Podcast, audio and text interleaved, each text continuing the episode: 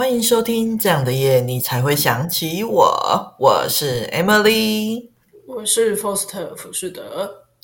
那今天我们要来聊那个情情绪勒索所带来的伤。那今天会有这个主题，是因为我在逛 D 卡的时候看到一篇让我印象很深刻的文章，是一个男生的 po 文。那这段故事我会分成两部分来说。第一段我们会先聊到他前女友的交往经历的恐怖经历，那接着第二段我们会聊这段感情对他造成了怎样的伤害，然后我们可以来讨论一下遇到这样的事情我们可以怎么做。那就进入故事啦。那男孩是在大学夜校时认识他女友的，那对他一见钟情。所以他就每天接送女生回家，希望能够获得女生的芳心。在追了她一学期后，男孩成功了。一开始他们的关系很好，同居后女友也对他很好。原本他有打工，但那时他因为想追求梦想，所以辞掉打工。不过因为没有规划好，所以导致那段时间过得很辛苦。在缴完房租后，大一天大概只能够吃一餐。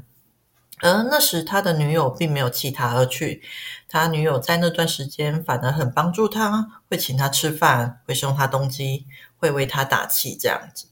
不过就在他找到工作，开始步上轨道后，问题突然慢慢的浮现了出来。一开始他有工作时，女友也很替他开心。但后来渐渐的，女友开始会在他工作的时候闹脾气，说他都不陪他，或是在他忙了一整晚没睡觉的时候，从外面回来时，又因为在这件事情而吵架，然后女友就会将他锁在他花钱租的房间外面，然后让他只能够去借住在他朋友那边。那这样的事情在他开始工作后越来越常发生，到后面他女友甚至还会说：“哎，你凭什么睡人家那里？”又或者会在半夜三四点的时候发脾气，说要回家，让他载他回去。甚至有一次他闹别扭的时候，就大半夜要自己走去火车站，然后也拒绝他的接送，这样子。那男孩因为担心他女友睡，只能偷偷跟在他的后面。那天亮后，他女友也发现了那个男孩子跟在他后面，就跟他回去了。那除此之外，也还发生过骑车途中，他突然生气，就在行驶中就跳叉车摔安全帽，就是在演演那个什么那个什么《速度与激情》嘛，那个那个叫什么《玩命关头 》。然后事后他也是选择了道歉，但女友始终没有解释他为什么要这么做。那直到他们搬家了以后，问题还是一直发生，不停的重复发生这样子。虽然说女友每次都说他会改，然后他也选择相信，可是问题始终没有改善，甚至还升级。他开始会威胁要跳楼啊，或是要拿刀割自己。那在他拿刀要伤害自己的那一次，男孩冲上去一把抓住刀锋，结果还被女友推去撞墙。然后他的手掌也因此留下了刀疤。那女友没有闹脾气的时候，还是一样对他很好，所以他也很爱他，也愿意相信他的说法，再为这段关系再努力一下。但是就在这样不停反复的过程里，度过了两年。那某天吵完架，男孩突然意识到爱已经没有办法包容这些东西了，所以男孩，哦。他已经顾及，为了顾及到他的情绪，影响严重的影响到他的生活或是工作，所以在爱情跟面包中，他决定选择了面包。那在分手之后呢？那个他他的前女友就是在他的楼下叫了那个男孩的名字，整整一个晚上才肯离去。所以我蛮觉得蛮奇怪，哎，不会被报警吗？然后不一定啊。哦，真的哦。嗯，然后男孩不敢睡，只能够打开电脑，用打游戏的方式来舒缓他的不安。那后来前女友又联络他说，他会去看，他有去看过医生，然后是确诊忧郁症。他说他会吃药，会改善，想办法变好这样子。可是男孩认为这已经不是忧郁症的问题了，是前女友想要对他做情绪勒索这样子。后来又过了一阵子，他的前女友直接不去学校，然后所有人都跑去问男孩发生了什么事情。打工的地方找不到他，所以就打去找男孩。分期电脑的地方找不到他，也打去找男孩。男孩知知道他当下还是很爱他的，只是他已经心力交瘁到没有办法再继续下去了。我觉得哇，听到这边你有什么想法吗？如果是你遇到这种情绪勒索的情人，你会怎么做啊？其实，在那个 Emily 贴这则。迪卡给我的时候，我看完觉得很沉重，真的就是虽然感觉就是男生有刻意的隐瞒一些可能他真实的情绪，或者是他没有刻意隐瞒，嗯、是他不知道该怎么写出来他的真实情绪，嗯、可是可以感受到他满满的无力感，嗯。然后看完这个故事，我想了很多。我自己也是在感情当中受了很多创伤的人，然后之前有很严重的失眠问题，目前是很没力气的状态。所以，我对于情绪的受伤，嗯、感觉比身体受伤还觉得应该要被重视，而且我觉得它不容易康复，很难。真的，这个女生的确因为忧郁症的关系，对男生情绪勒索。并且是非常严重影响到她的生活，我觉得已经不能用严重影响，根本就快要让他没有办法生活了。对啊，我觉得这样的情绪勒索相当的可怕。我自己会把情绪疾病的人排除在交往对象之外啊，但是怎么你怎么能够预防呢？真的很难啊。如果我遇到了这样的状况，我觉得我会一开始会先。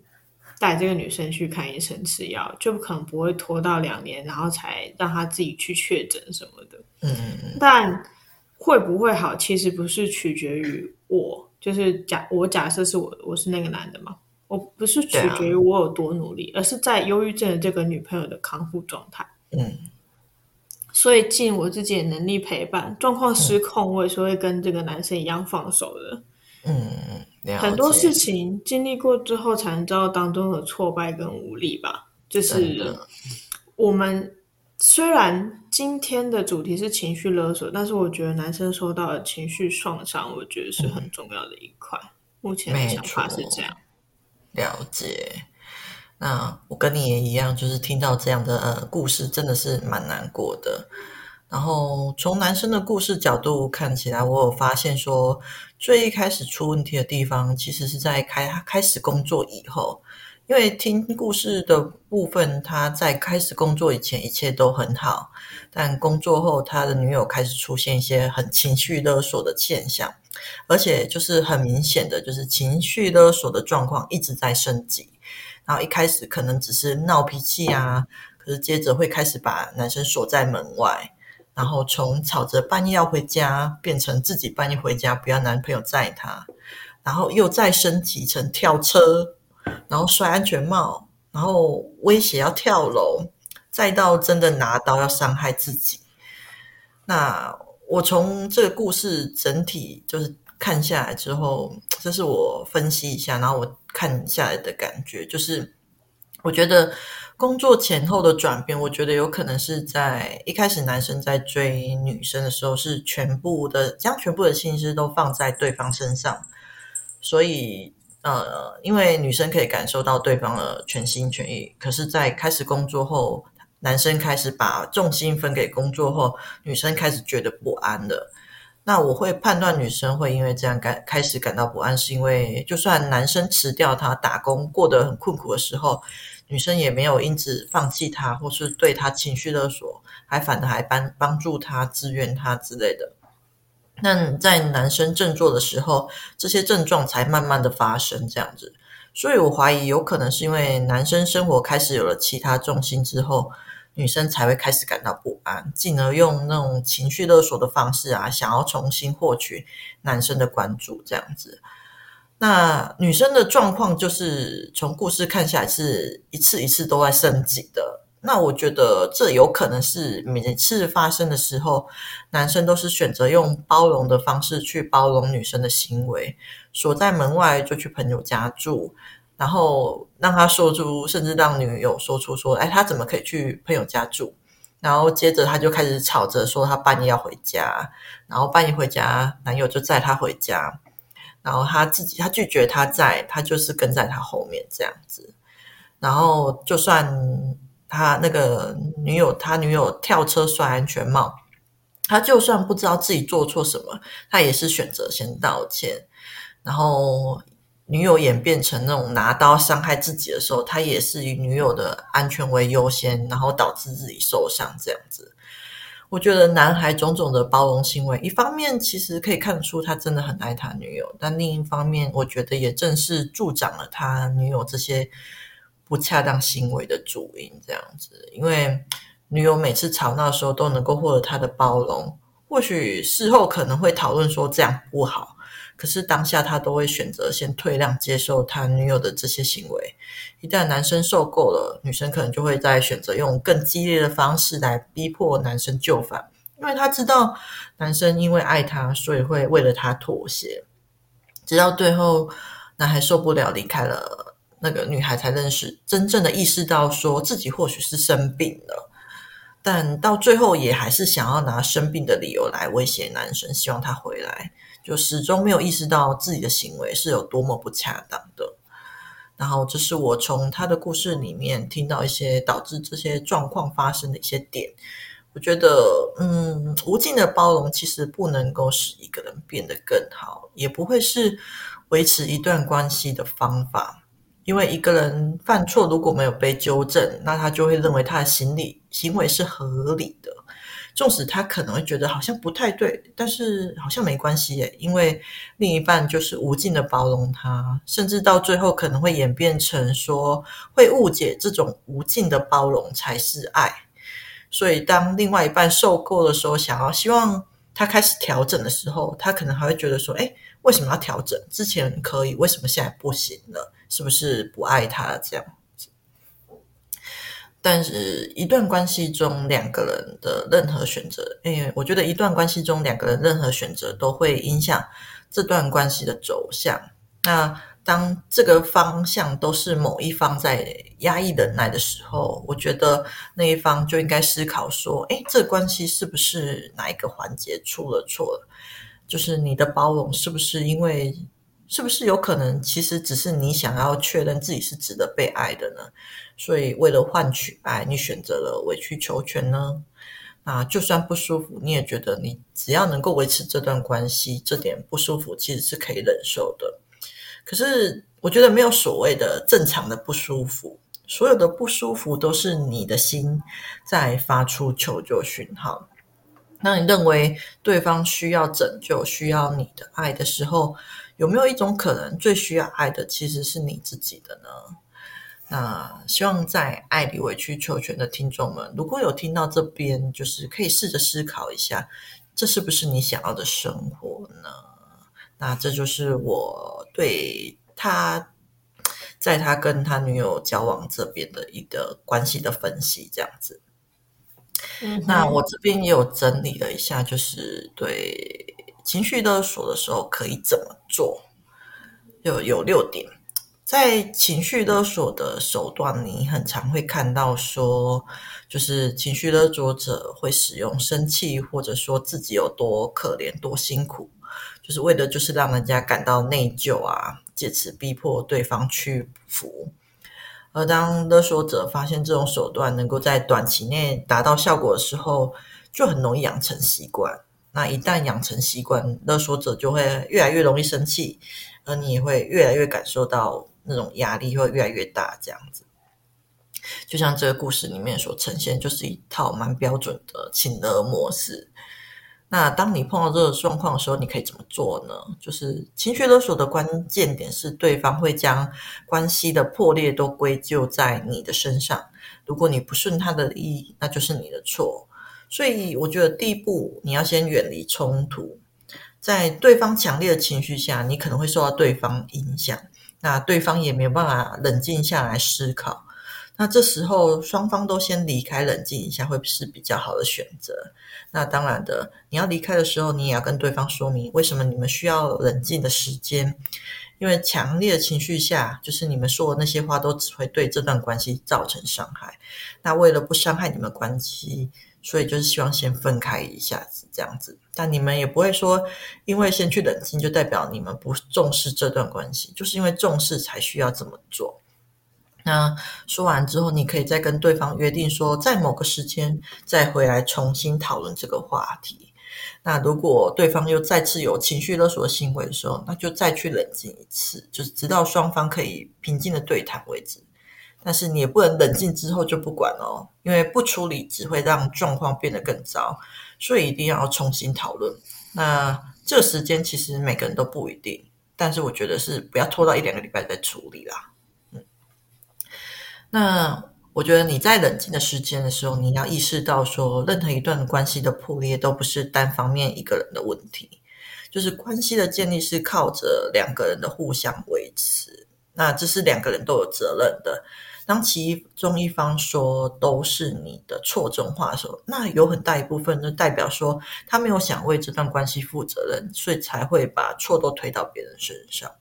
所以第一时间，如果你因为听到这些话感到内疚的时候，你可以先停下来，然后思考一下这一点，这样子。那第二步，我觉得当两边都冷静下来，可以讨论的时候，就可以开始讨论就是之前的议题。那这时候就是要就事论事，不要被对方的言语带走。合理的部分就好好讨论，那不合理的部分，你要明确让他说，让对方知道说他说的地方哪边不合理。如果你一时间没有办法回应的话，那你也不用急着马上就要说出来。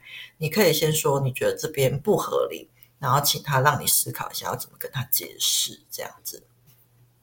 这是第二步。那第三步的话，嗯、我觉得对方会用情勒方式来处理问题，有一很大一部分可能是。他不知道怎么面对自己的情绪感受，又或者不知道怎么处理这样的问题，所以他选择了用最直接粗暴的方式，想要逼你就范。在讨论过程中，你可以表达你的感受，让对方知道说他的状，他的做法可能会伤害到你们彼此的关系，也会伤害到你们彼此。这样子，让对方清楚的知道他的做法并不会让事情变好，还会让还会伤害到别人，同时。就可以开始跟对方一起讨论，说是不是可以用什么比较好的方式来面对你们所遇到的问题，这样子。那你这样的处理方式，同时也会让对方知道说，哎，你其实是很重视他的。这是第三步。那第四步，我们可以试着提升对方的安全感，因为会情的人通常内心有一部分是很没有安全感的。所以你可以观察对方通常都在，他会因为什么事情而不安，试着了解他没有安全的部分，没有安全感的部分是在哪边，然后让他知道他不安的时候，除了用情的这种方式，还有其他方法可以选择。当他知道说好好说也能够被重视的时候，就是我觉得情的这种状况也会减少，然后对方的安全感也会慢慢的可以提升。那第五步。就是你在做了以上所有的努力之后，你可以开始观察，说对方是不是有真实有在改变呢？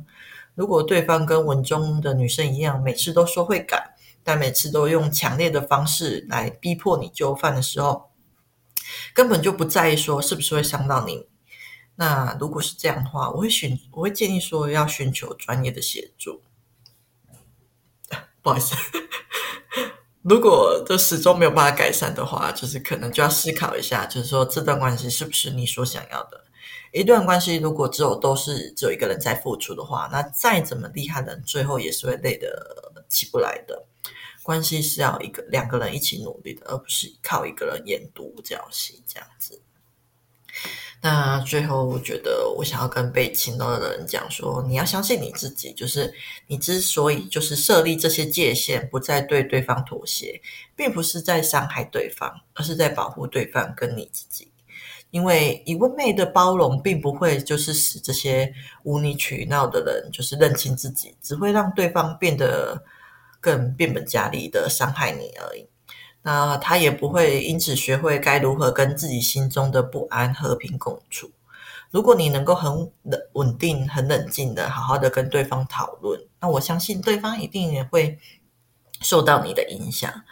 那如果对方真心没有办法转变，那已经好好努力过的你也能够问心无愧的结束这段痛苦的关系。我觉得，那以上这六点是我参考了就是网络上的一些资讯，然后还有洪仲清心理师的情绪勒索的文章所整理出来的。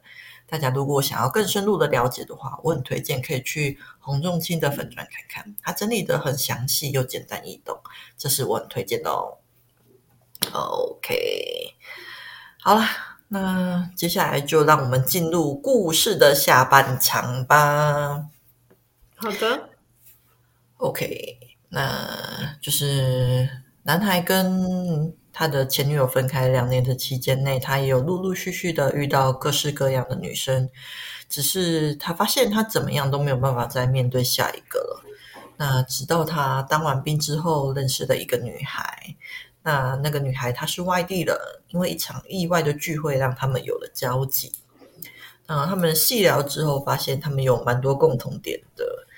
然后男孩会开始想着要带着她出去玩啊。然后他也发现原来。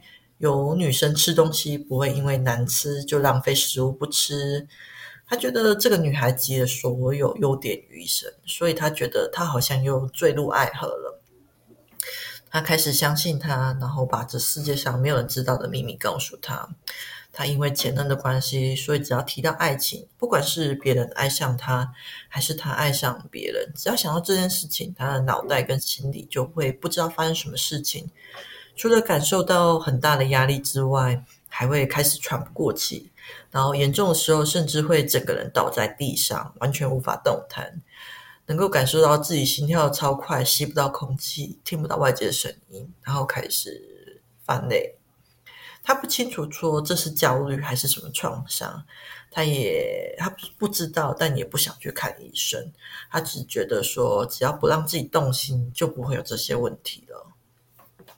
但这个女孩却让他动心了，所以上述的这些状况又发生了。就是他暗自下了一个决定，说他决定要让这个女孩讨厌他。男孩认为他们只可能只是好朋友，如果他不让他讨厌他的话，他就会一直在这个情境中离不开。所以他向他告白了，然后再对这个女孩说了很多很坏的话，让他就是很反感。之后他们就没有再联系了。伤害女孩，他也觉得很难过，但他始终觉得说这样会比较好。现在男孩就是看到跟前任关有关的事物，还是会触景伤情，但是只要不碰触到爱人这个阶段，他就能够活得好好的。再次把女孩推开之后，又回到了以前一样。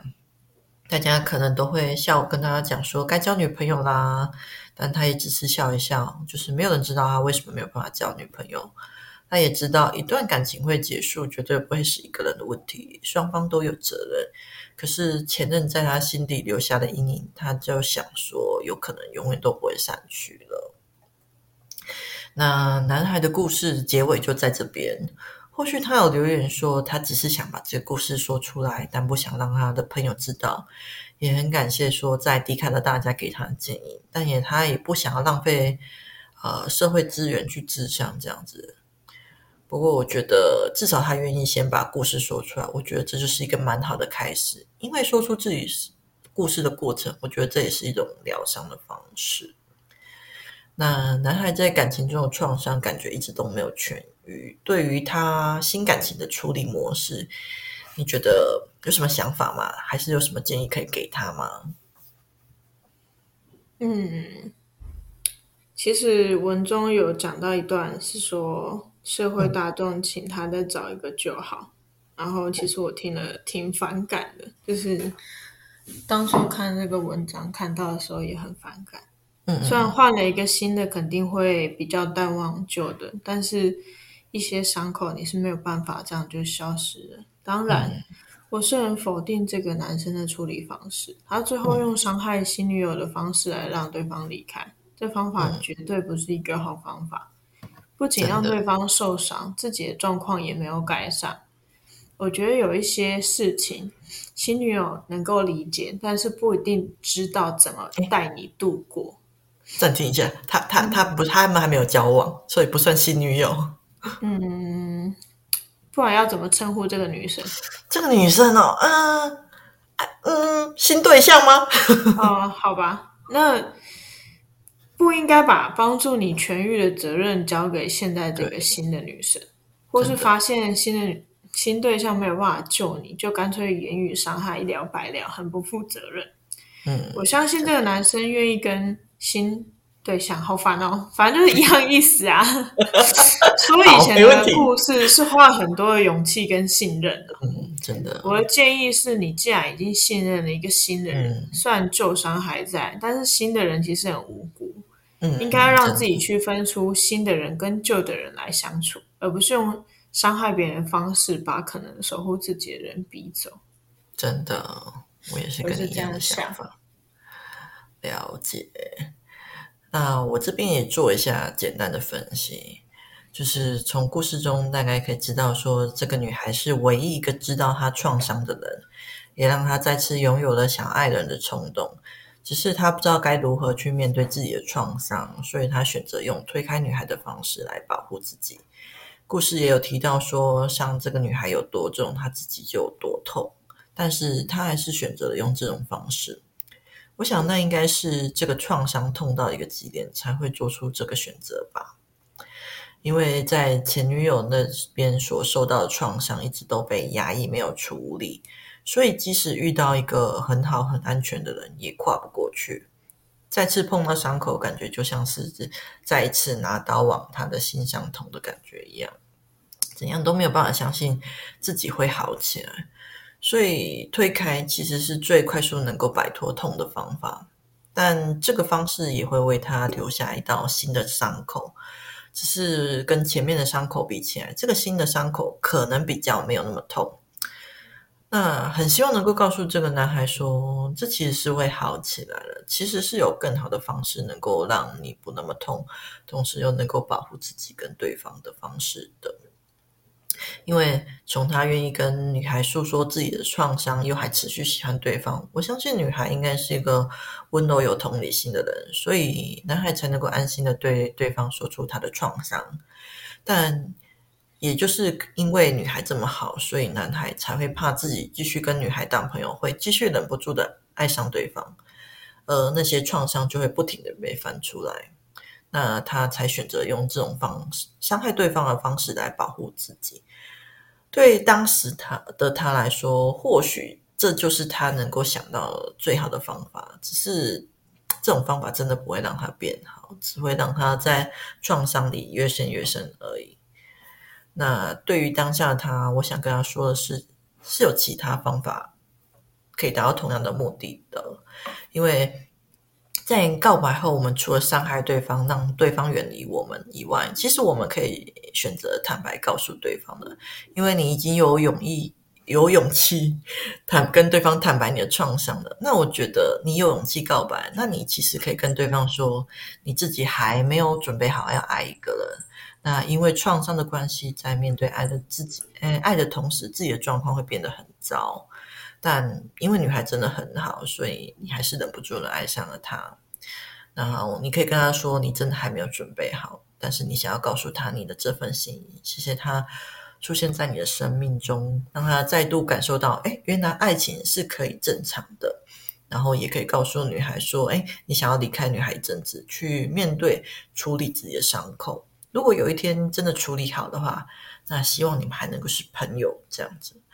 我相信这个好女孩她会理解你的离开，而且学会好好的结束一段关系，也是在关系里面很重要的一个功课哦。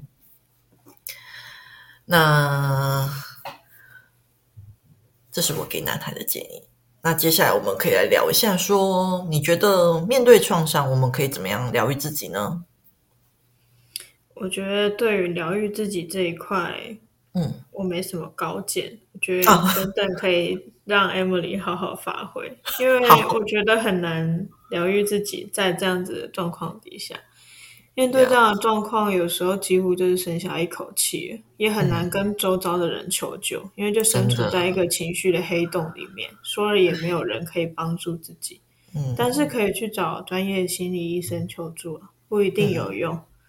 不要在后面补这一句。找人聊一聊，听看看别人的想法，肯定是比自己一个人待着好的。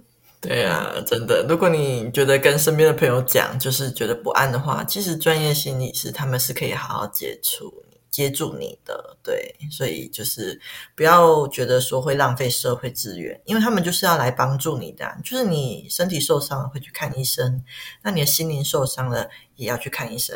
当然，就像 Foster 讲的，像就是你呃，可能有一些医生就是跟你不太频率不太对。那可能就是再换一个就好了，就是不要因为一次的尝试，如果觉得不 OK，就不再继续试。是真的有好医生的，好吗？OK，好，那那我来分享一下，我觉得在创伤中可以怎么疗愈自己啊？我觉得这个故事中，男孩愿意说出口，就是一个很好的开始。说出自己的故事，其实就是一种疗愈的方法，因为愿意说出口，代表你愿意尝试去面对你的伤口了，这就是很好的第一步。那如果你身边没有可以让你信任的人，你也可以换一种方式，就是试着把你的故事写下来，这样子。每一次你在诉说你的故事的过程中，都可能会让你有新的体悟。将你在这些故事里让你不舒服的点提出来，然后一件一件的慢慢的去看这个伤口为你带来了什么。你有没有什么方法可以去处理这个伤口呢？如果自己想不到，你可以找身边的人聊聊。那如果不愿意跟人倾诉，你也可以试着上网搜寻啊别人的经历跟答案。我相信，在你开始踏出寻找答案的那一步时，就是解答的线索就会慢慢的浮现在你眼前了。那这就是第一步。那第二步，我觉得你可以开始察觉你自己的情绪，然后并且试着接纳你的情绪。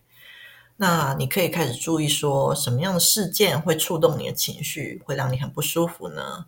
那当你感受到不舒服的时候，就是试着先不要选择逃避，去感受一下这个情绪。难过的时候就好好的难过，生气的时候就好好的生气。当然，不能够将自己的情绪发泄在别人身上哦。不要害怕你的感觉。因为这些痛苦的感觉，可能是为了帮助你看见那个让你受伤的自己。如果你选择压抑或是逃避这个痛苦，那可能一时之间会好转一点点，但问题没有被解决，这个痛苦就会不停的重复的发生在你的生活里，直到你愿意正视你的痛苦为止。所以，如果你受够了这样的痛苦，你可以先试着接纳你的感觉，因为你的情绪其实都是正常的，一定是发生了什么事情才会让你有这些反应。所以第一步就是接纳他们，然后好好的宣泄这些感觉。在情绪被宣泄之后，我们可以就是，我们就需要从我们自己的情绪里面去探索，说我们从何时开始感到如此受伤的？可能会有一个触发你情绪的固定模式。